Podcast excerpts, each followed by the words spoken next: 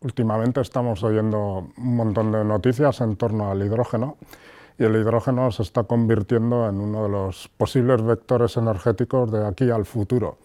El especial interés sobre todo es por las industrias y por los transportes pesados, que son dos sectores que son muy difíciles de descarbonizar con las tecnologías que tenemos actualmente, por ejemplo las baterías, pero se nos hace impensable equipar un barco con baterías para que no emita CO2, sobre todo en largos recorridos. Entonces, la opción que se está barajando hoy en día es utilizar hidrógeno.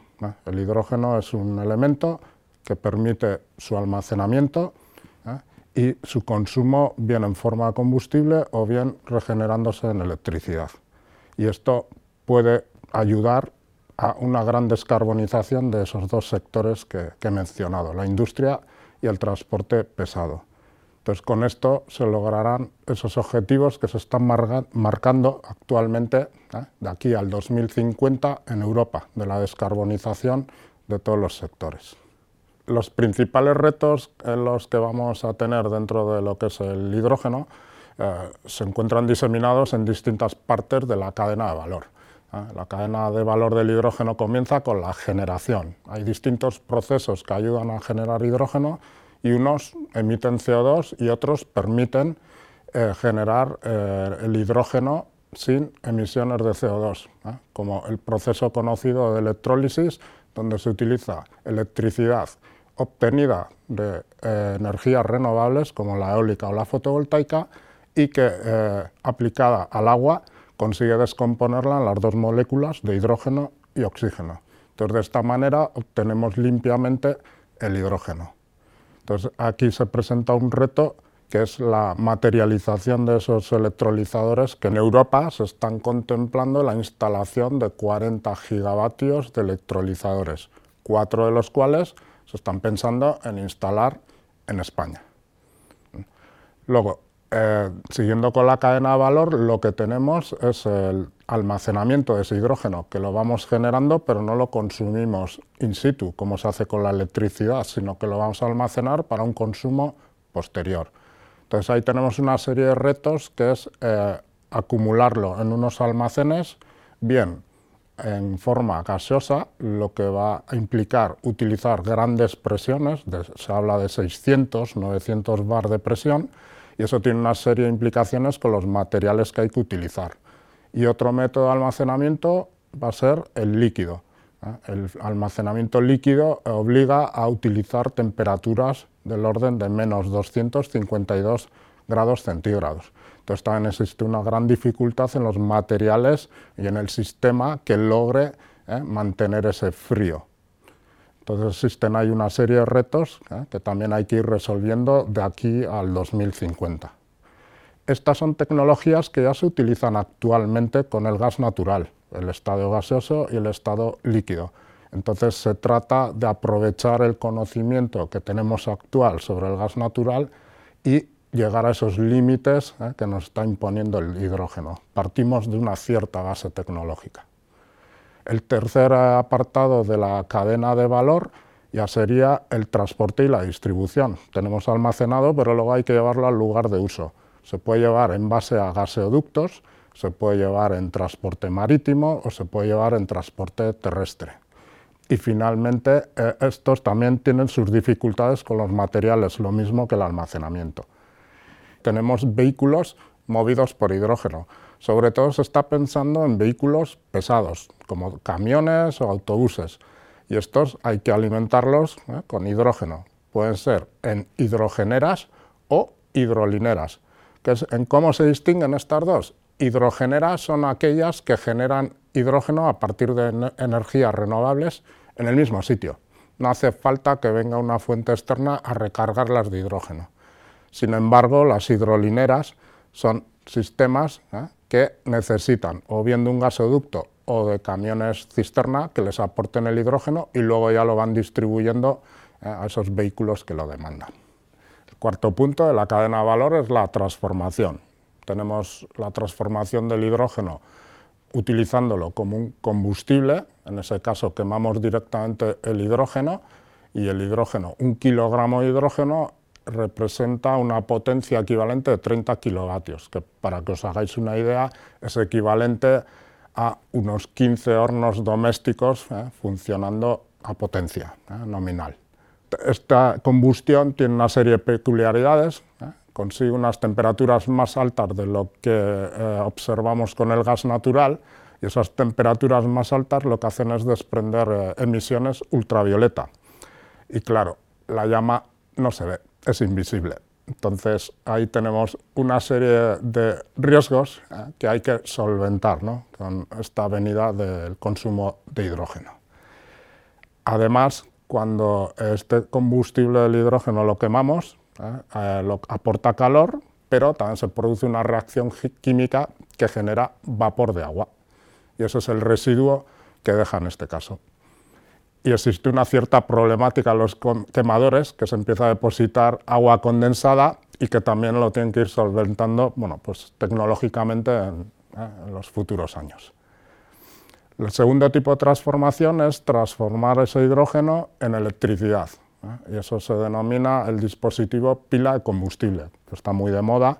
¿eh? Muchos hay vehículos eléctricos que se funcionan en vez de con batería eléctrica con pila de combustible, alimentada a partir de un depósito, un tanque con eh, hidrógeno en estado gaseoso a una presión de unos 600-700 bar. Entonces, en la pila de combustible se produce una reacción química donde el hidrógeno reacciona con el oxígeno que hay en el aire, genera electricidad y genera también como residuo vapor de agua.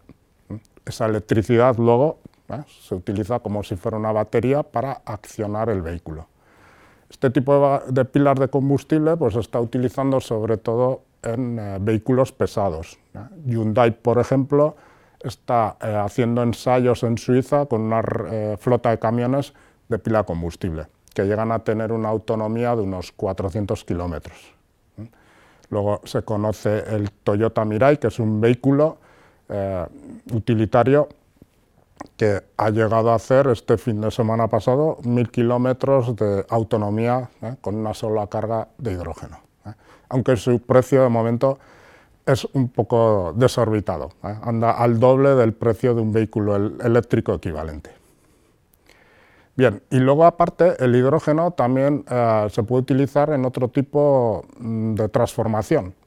Podemos, con el hidrógeno que hemos obtenido de forma verde, a partir de energías renovables, si capturamos CO2, podemos hacer unas reacciones químicas para generar gas natural sintético.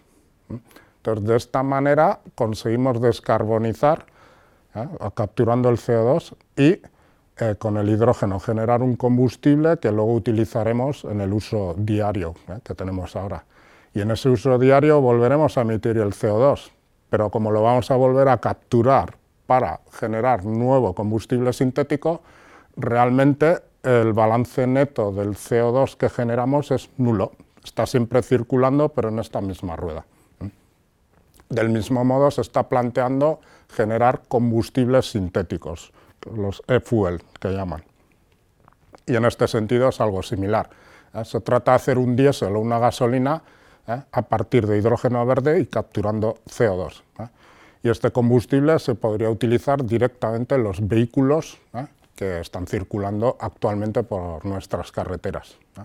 Del mismo modo, el CO2 que emite el coche se emite al ambiente, pero por otro lado, la planta que esté realizando ese combustible sintético lo va a capturar y lo va a volver a meter en la cadena. El hidrógeno tiene un amplio campo de aplicaciones, algunos ya he mencionado, es el transporte, ¿no? sobre todo orientado a equipos que necesitan gran potencia o gran autonomía, barcos, aviones o transporte terrestre como los camiones o autobuses. Pero luego existen otras grandes aplicaciones, los fertilizantes. ¿eh? Los fertilizantes tienen una base de amonio y esa base de amonio lo que necesita es hidrógeno.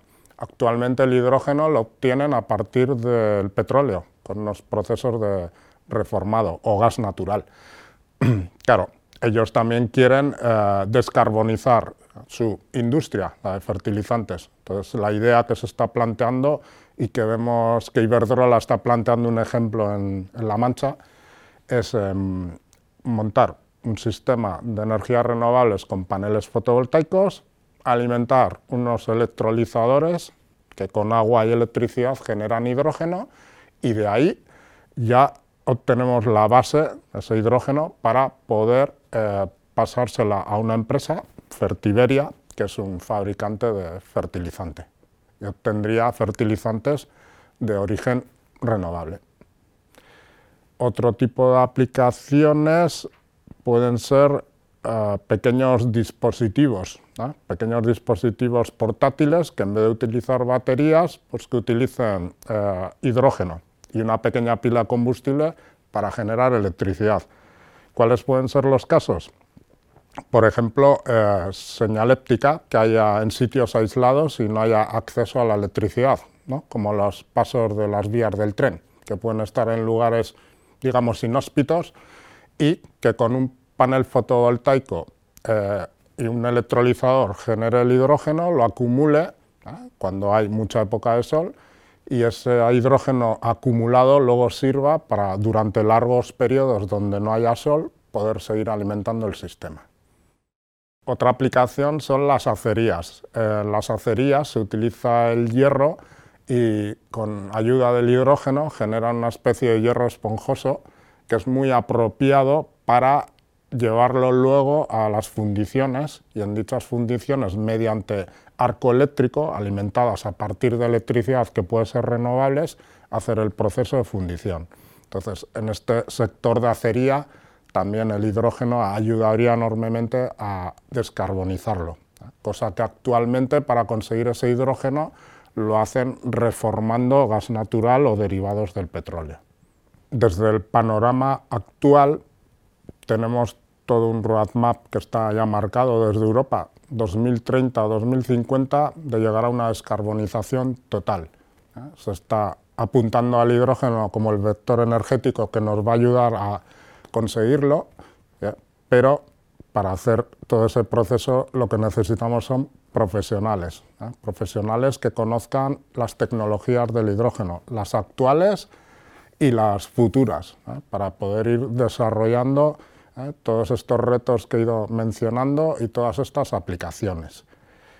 Los perfiles profesionales que van a exigir el desarrollo de estas tecnologías en hidrógeno van a abarcar desde los técnicos, con formaciones desde la formación profesional, desde las escuelas de formación profesional, pero también pasando ¿eh? por la formación en los grados de ingeniería y máster, así como el tercer ciclo, ¿eh? la investigación y el desarrollo. Entonces, estamos ahora analizando eh, una línea curricular eh, desde la propia FP hasta llegar eh, al tercer ciclo donde se realizan las tesis doctorales para ir desbrozando todas esas técnicas, esos módulos formativos que hay que ir incorporando para lograr formar esos futuros profesionales o reciclar los profesionales que se encuentran actualmente en activo y conseguir ir superando esos retos ¿eh? que he mencionado con anterioridad.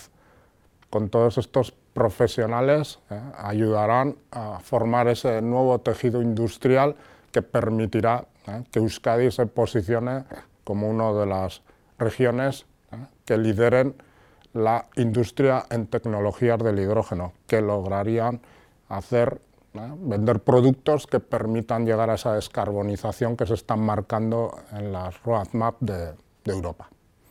Siguiendo las directivas de Europa, España se está posicionando como uno de los países eh, que va a liderar esta revolución del hidrógeno, sobre todo por su gran posibilidad de aportar en energías renovables.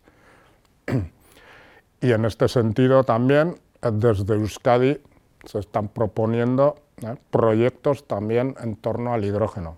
A destacar el Corredor Vasco del Hidrógeno, ¿eh? un proyecto liderado por Petronor, del grupo Repsol, en el cual acoge como un paraguas una cantidad elevada de proyectos que engloba hasta 70, 80 entidades, ¿eh? no solo de Euskadi, sino también del Estado. Y en esos proyectos que se van a desarrollar van a abordar toda la cadena de valor que he mencionado antes, desde la generación hasta las aplicaciones. Dentro de ese proyecto, el Corredor Vasco del Hidrógeno, que también está apoyado institucionalmente por las entidades públicas como la Diputación Foral de Vizcaya y el Gobierno Vasco, eh, Mondragón eh, Universitatea participa en una actividad motora denominada Aula de Conocimiento, eh, donde también participa Euskal Herriko Universitatea y el Centro de Formación Profesional Somorrostro. Además, el hidrógeno que no se utilice dentro de los procesos de refinado de Petronor se utilizará para alimentar el futuro parque EIC, el Energy Intelligence Center, que se va a situar en la zona de Ciervana, muy cercano a lo que es la propia refinería y que servirá como un living lab ¿eh? para demostrar a gran escala el uso de estas tecnologías del hidrógeno. Dentro del EIC participaremos Somorrostro y Mondragón Universitatea con el aula de conocimiento, donde desarrollaremos tres tipos de actividades formativas, desde FP, pasando por las ingenierías hasta el tercer ciclo.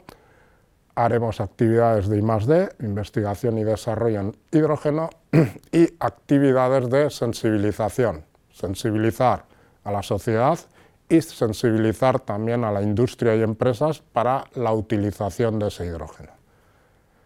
Y dentro de esa aula de conocimiento, una de las primeras actividades que hemos puesto en marcha es el desarrollo y coordinación del máster interuniversitario en tecnologías del hidrógeno, que está orientado a los profesionales en activo. Entonces, este máster se va a impartir sobre todo a empleados que trabajen en el mundo de la química, petroquímica o renovables, que tengan un especial interés en formarse en hidrógeno para poder apoyar a su empresa en este nuevo desarrollo de estas tecnologías e implantarlo industrialmente. Probablemente no lo resolvamos en los próximos años todos los retos que tenemos por delante, pero es el momento de unirse a este camino para ir avanzando poco a poco y de aquí a los próximos 30 años conseguir ese objetivo de descarbonización.